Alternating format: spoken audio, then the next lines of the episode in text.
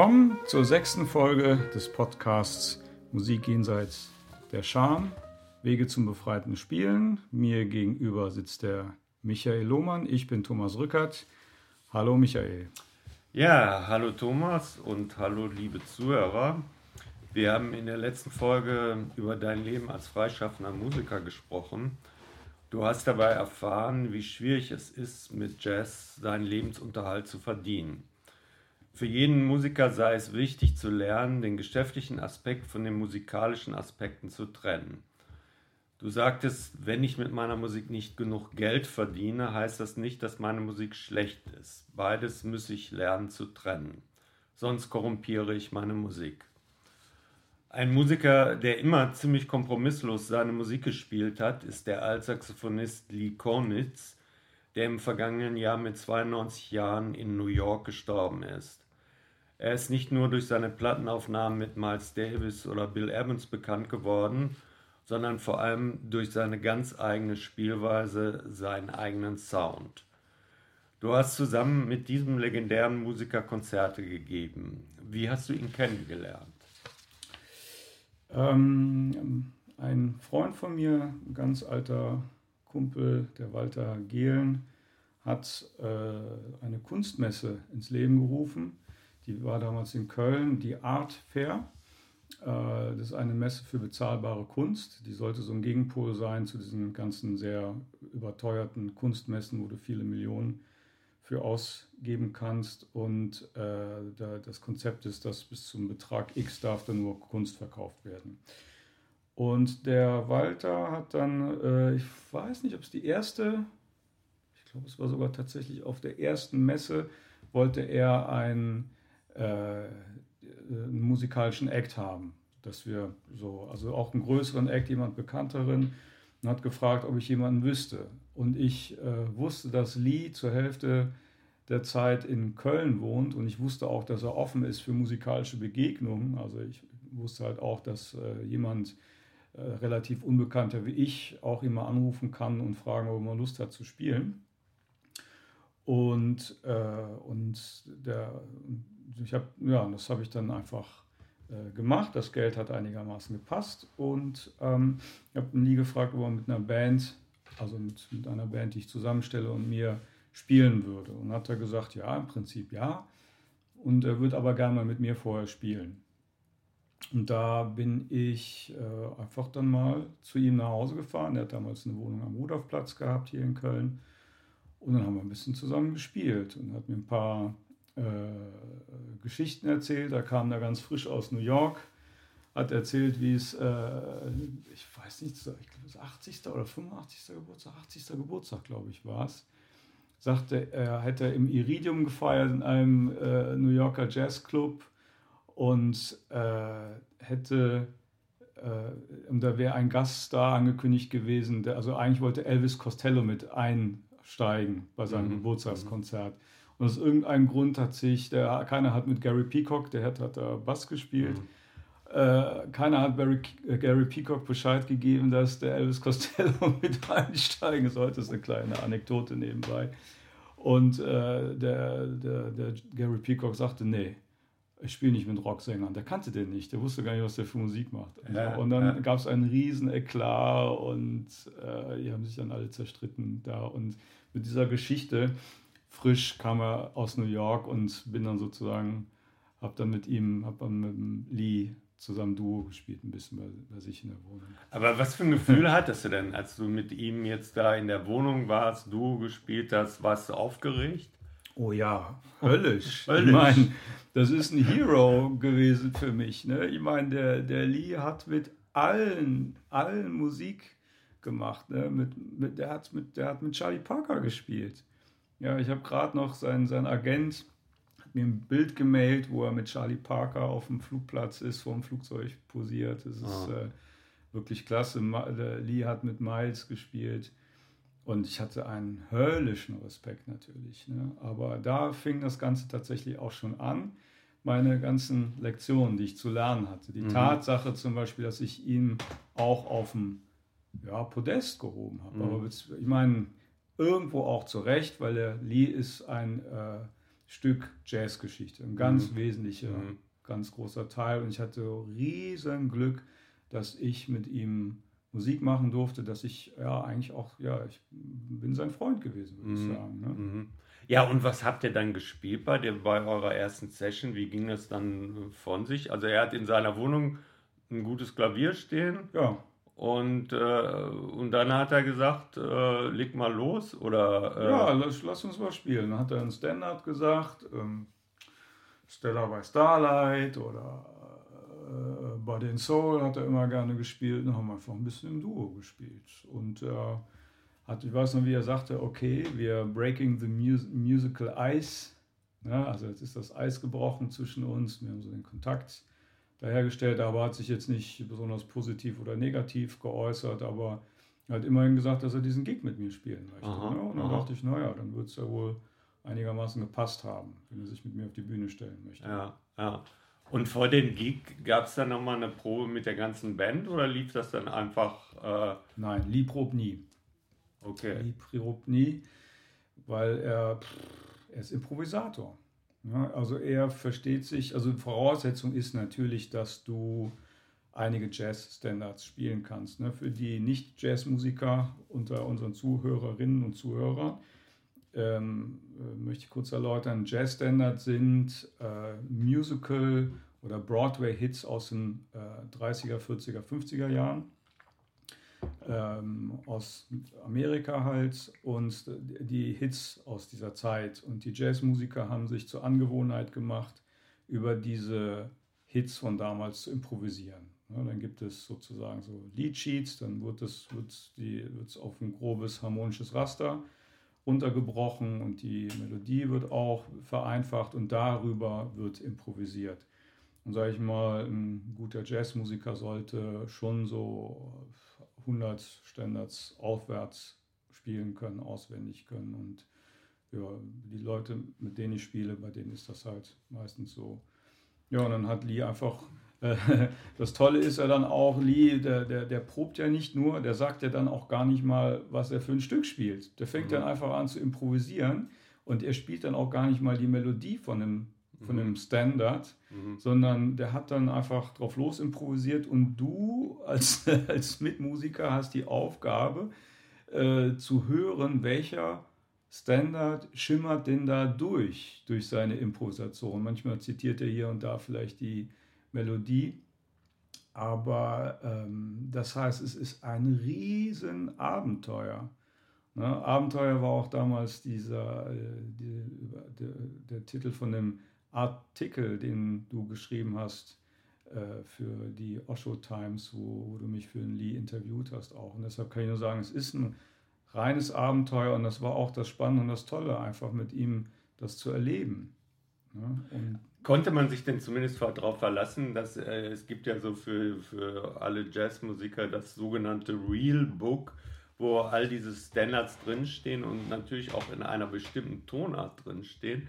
Konnte man sich denn darauf verlassen, dass er die in den, den Originaltonarten Body and Soul zum Beispiel, glaube ich, in S äh, tatsächlich gespielt hat? Oder konnte das auch vorkommen, dass er Body and Soul auf einmal in äh, Ass spielt? Ja, auf jeden Fall. Gab es alles. Ja, das heißt, du musst tatsächlich auch, äh, wenn du mit ihm spielen willst, musst du dein Shit zusammen haben. Dann musst du eigentlich alles Standards durch alle Tonarten können. Also als ich anfing mit ihm zu spielen, dann war das tatsächlich auch gang und gäbe, dass er irgendein Stück in irgendeiner Tonart anfing und du musstest dann halt irgendwie schauen, dass du da dich durchnavigieren kannst. Aber das Interessante ist halt auch, er hat nicht erwartet, dass du das perfekt wie Terminator abliefern kannst. Ja, sondern er hat erwartet, dass deine Ohren offen sind und dass du auf die Band und auf sein Spiel entsprechend reagierst. Das heißt, solange du im Kontakt mit ihm bist, kannst du eigentlich machen, was du willst. Ich habe ja, ich ihn auch mal gefragt von einem Konzert, habe ich gesagt, sag mal, was machen wir denn, wenn du anfängst, oder nein, es war anders, ich habe ihm gesagt, du, wenn du jetzt ein Stück anfängst zu spielen, was ich nicht kenne, dann ähm, werde ich das so handhaben, dann werde ich einfach zu deinen Melodien, die ich höre, werde ich improvisieren. Mhm. Und es kann sein, dass da vielleicht was ganz anderes rauskommt. Mhm. Und er sagte, ja, genau so. Das findet er genau mhm. richtig. Mhm. Also die Idee, dass ich jetzt da auch was abliefern muss, mhm. Äh, die, die gab es nicht, aber das habe ich leider erst sehr spät äh, verstanden, was er überhaupt meint, ne? weil einfach meine Konditionierung als Musiker so stark war, dass ich äh, alles Mögliche in allen Tonarten immer perfekt abliefern muss. Ne? Mhm. Ne? Und äh, das war für ihn nicht der Punkt. Das war für ihn überhaupt nicht der Punkt. Ich weiß es nicht, welche Fragen du noch stellen willst, aber das war eigentlich der wichtigste Lernpunkt überhaupt mit ihm. Das, äh, er war, also als ich ihn kennenlernte, nochmal kurz, ähm, da haben wir, die, haben wir Stücke gespielt, als Stella bei Starlight zum Beispiel, auch in den Tonarten, die man so kennt. Aber zum Beispiel stehen diese Stücke auch gerne mal falsch in den Realbooks. Ne? Es gibt zum Beispiel eine Akkordwendung in Stella by Starlight, die spielen alle Leute. Nur, äh, äh, also die das Rebook kennen, aber Miles Davis hat es nicht so gespielt und äh, Lee Konitz hat es auch nicht so gespielt. Und hat er mich darauf aufmerksam gemacht. Und da kam ich mir natürlich ein bisschen dumm vor, zumal ich halt auch eigentlich gehört ist, wie soll ich sagen, wenn du, wenn du die Stücke ähm, musikalisch übst, äh, oder wie soll ich sagen, musikalisch sinnvoll übst, dann übst du es nicht aus Noten, sondern spielst du zu Aufnahmen mit. Ja, auch um ein bisschen die Energie von der Band mitzukriegen, zu der du mitspielst, um einfach auch äh, an der Quelle, aus der Quelle zu trinken mhm. und nicht äh, eine Secondhand-Information mhm. zu verarbeiten. Ja, und ähm, ähm, nach, nachdem er anfangs mich, also mein Spiel wirklich ganz, ganz toll fand, ich also du hast, du hast ein tolles Feedback dann doch irgendwann ja, bekommen. Ja, nach einer Weile fand das alles ganz toll. Fand auch meine CDs ganz toll am Anfang und äh, es war wirklich richtig, ich war im siebten Himmel. Ich dachte, Aha. wow, der große Lee Konitz Aha. findet mein Spiel ganz toll, meine ja. CDs ganz toll. Ich meine, nur noch mal als, als Zwischenfrage dazu. Äh, also gab es denn auch, ich meine, es ist dieses Vergleichen unter Musikern ist ja so eine äh, Krankheit, unter der fast alle leiden. Gab es da für dich zum Beispiel auch der Punkt, mein Gott, der hat ja früher mit Brad Meldau gespielt und hoffentlich äh, falle ich da nicht äh, hinter Brad Meldau zurück. Hoffentlich bin ich gut genug. Gab es sowas auch? Ja, natürlich die ganze Zeit. Und es ist ja noch nicht mal Brad Meldau. Lee hat mit Bill Evans aufgenommen. Lee hat, ja, der hat mit Charlie Parker gespielt und Miles Davis. Also schlimme, also härtere Vergleiche kannst du in deinem Leben nicht anstellen, mhm. sozusagen. Ja? Und ich, ähm, sag ich mal, mein Respekt war riesig groß und ich habe ihn auf den Podest gehoben und ich hatte einmal so einen Anfall, da waren wir zusammen essen, da fing ich an, ihn Lob zu preisen, mhm. sage ich mal so.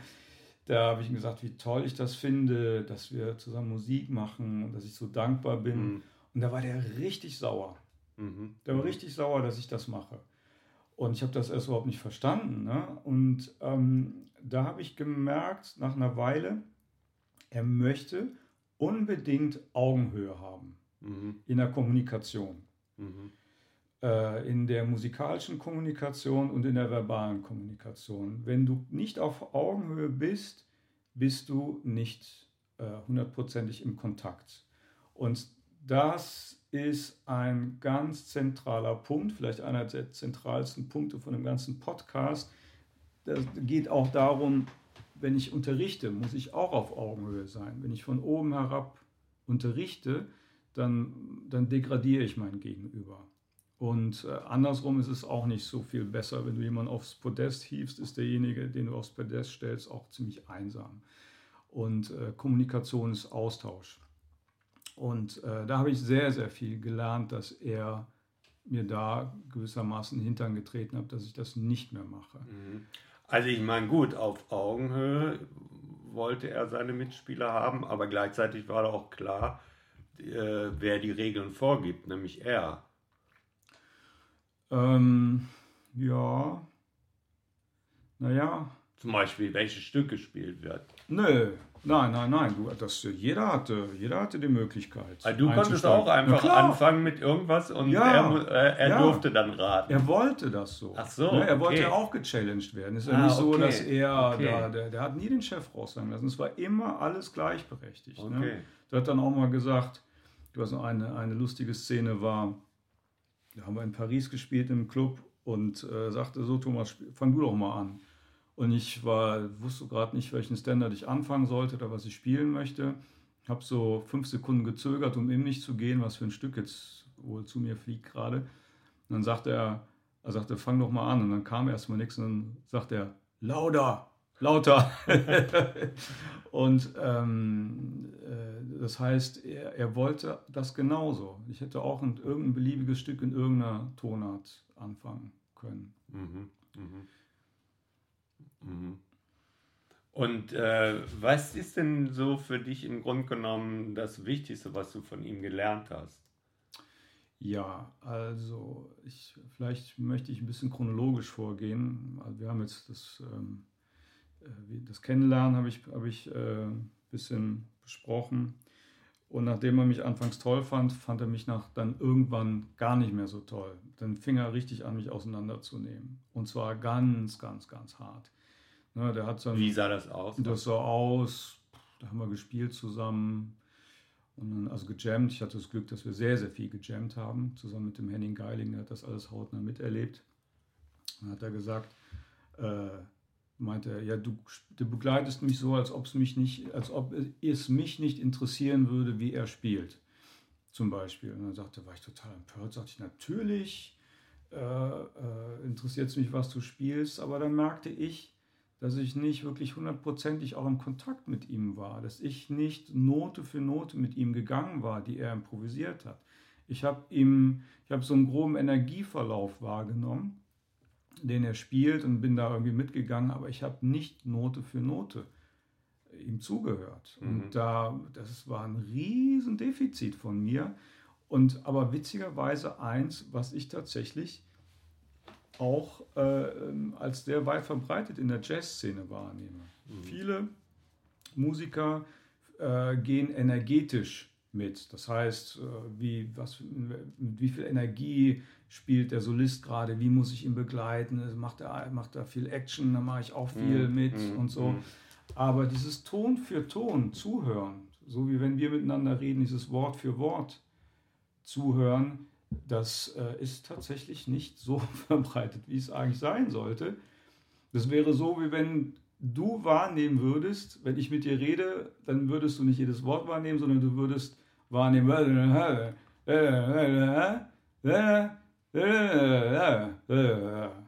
ja, dann hättest du so, ein, so, ein, so, eine Energie in meinem Ausdruck wahrgenommen. Und so habe ich äh, lange Zeit tatsächlich äh, Soli wahrgenommen.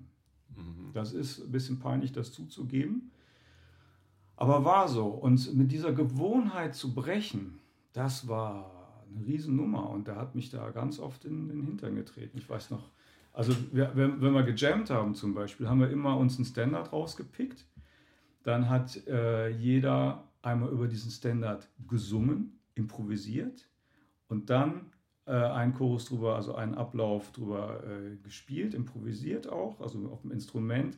Und dann haben wir die Tonarten gewechselt, so dass wir dann äh, jedes Stück durch alle Tonarten gespielt haben.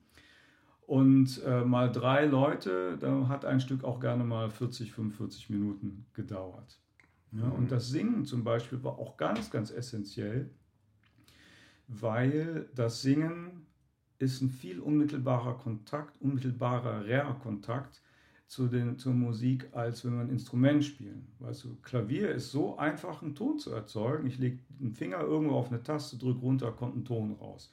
Ich musste nicht vorher hören, äh, ich, muss nicht mein, ich musste nicht intonieren, ich muss die Tonhöhe nicht richtig treffen dabei. Und äh, das Ding ist, ich kann mich beim Klavierspielen viel mehr verstecken, beziehungsweise beim Improvisieren kann ich mich viel mehr verstecken. Aber konntest du dich denn direkt darauf einlassen? Also nee. auf das Singen? War da nicht auch so eine, oh Gott, wie peinlich? Ja, voll, aber volle Kanne, kannst du mal von ausgehen. Ich bin gestorben halb, als, als er sagte, machen wir das doch mal. Also ich hatte keine Ahnung, was der will. Ich bin wirklich kein Sänger ich habe jetzt tatsächlich äh, ein bisschen Spaß dran gefunden, auch am Improvisieren. Ich habe tatsächlich auch mal jetzt ein paar Mal auf der Bühne mit ihm zusammen äh, singend improvisiert. Habe ich mich gewagt. War ein Riesenschritt. Aber erstmal auch, da griff die Scham mhm. volle mhm. Pulle. Mhm. Ich hab, wusste, ich wusste auch nicht, welche Töne soll ich denn jetzt singen. Mhm. Ja, eigentlich war das ein sehr, sehr entlarvender Moment, weil ich habe mich gefühlt so ein bisschen wie Superman. Ich konnte alle Tricks auf dem Klavier, ich wusste, welche Strukturen kann ich hier und da spielen, welche Skalen spielt man da, welche Patterns kannst du da und da bedienen. Und ähm, auf einmal war ich auf mein pures Erleben zurückgeworfen, auf meine pure Vorstellung von Tönen. Und äh, ich habe die ersten Male, die ich mit ihm gesungen habe, habe ich keine vernünftige Melodie zustande gekriegt. Das war alles, ja, ich weiß nicht, ob da irgendwas erkennbar war. Und wie war sein Feedback? Ja, die ersten Male war er noch gnädig und ähm, dann wurde es halt immer böser. Ja. Aber das ist jetzt auch ein interessanter Punkt, weil ich meine, du hast ja als Lehrer äh, in der letzten Folge gesagt, dass es äh, dir ganz wichtig ist, dass die Schüler nicht beschämt werden. Im Grunde genommen, was jetzt da passiert ist, er hat dich richtig lang gemacht, also hat er ja auch Scham erzeugt. Ja, der hat meine Schammuster bedient. Was aber das Interessante war, da wollte ich eigentlich als Fazit mit äh, rauskommen, dass er eigentlich genau wollte, dass ich diese Schammuster ablege. Weil aus diesen Schammustern heraus fängt ja ein Musiker überhaupt erst an, sich hinter Strukturen zu verstecken. Mhm. Ja, die Idee, was kann ich denn jetzt hier tolles spielen, welche Struktur, welches Pattern, welche Skala passt da drüber, die ist ja ein Ersatz, um nicht wirklich die Töne äh, äh, zu spielen, die ich fühle und die spontan, ohne Plan, ohne Kalkül zu mir kommen. Ja, die äh, ich aus meiner Poesie, aus meiner Inspiration heraus spielen würde. Das heißt, ich, äh, das war mir ganz neu. Also, weißt du, da ich habe äh, alle Abschlüsse an der Hochschule gemacht mit Auszeichnung und alles ganz toll. Ich kam mir wirklich super vor. Und auf einmal stehe ich da nach meinem Studium und nach einem halben Jahr äh, New York Aufenthalt, stehe ich da mit Lee und Lee zeigt mir ein riesiges Defizit, was nie an der Hochschule angesprochen wurde. Das war, das war ein totaler Ego-Crasher. Das war richtig furchtbar. Dieses riesige Defizit, wie würdest du das jetzt beschreiben? Das Defizit war, ja, eigentlich, dass ich mich, äh, dass ich nicht improvisieren konnte. Dass ich mich um die, um den, um die wirkliche Improvisation gedrückt habe. Um die Ton für Ton Improvisation. Das dass halt, du mehr Klischees abgeliefert hast, oder? Ja, Klischees, also sage ich mal so Halbklischees. Ne? Ich, hab, ich bin nie jemand gewesen, der Patterns geübt hat, aber mhm. ich kannte mich gut aus in Strukturen. Strukturen, die man spontan abwandeln kann, was man hier und da machen kann. Natürlich gibt es da einen improvisatorischen Anteil, aber ich würde sagen, der lag höchstens bei 50 Prozent. Ja, aber das ist zum Beispiel, wenn ich jetzt, wenn wir in der, in der Kommunikation, in der Konversation äh, reden und ich bediene äh, so auch Klischees, wenn ich äh, zeigen möchte, wie toll ich bin, was ich alles kann, was ich alles gemacht habe und mich eigentlich letztendlich nicht zeige. Dieses typische, mein Haus, meine Frau, mein, keine Ahnung was, Haustier, Kinder, Ding. Ähm, das heißt, es ist ein, äh, ein, ein sich verstecken. Und man versteckt sich nur, wenn man schambehaftet ist. Wenn man denkt, das, was ich von alleine bin, reicht nicht. Ne? Und die Idee halt auch, ähm, ich bin nicht Charlie Parker, ich bin nicht Miles Davis oder Bill Evans oder Keith Jarrett. Das heißt, meine, meine Melodien, die zu mir kommen oder die ich selber aus mir heraus erfinde oder die, die ich aus der Poesie heraus, sage ich mal, ich benutze gerne das Wort, dass die Worte, dass die Töne zu mir kommen, ähm, das habe ich immer das Gefühl gehabt, das reicht nicht, weil ich bin nicht ein Jazzmeister. So. Und Lee hat mir diesen Zahn gezogen. Der sagt, der, der wollte genau das. Der wollte mit mir im Kontakt sein, mit meiner Inspiration, mit meiner Vorstellungskraft, welche Töne will denn gerade der Thomas spielen, welche Töne hört der Thomas gerade, was fällt ihm gerade in dem Kontext ein.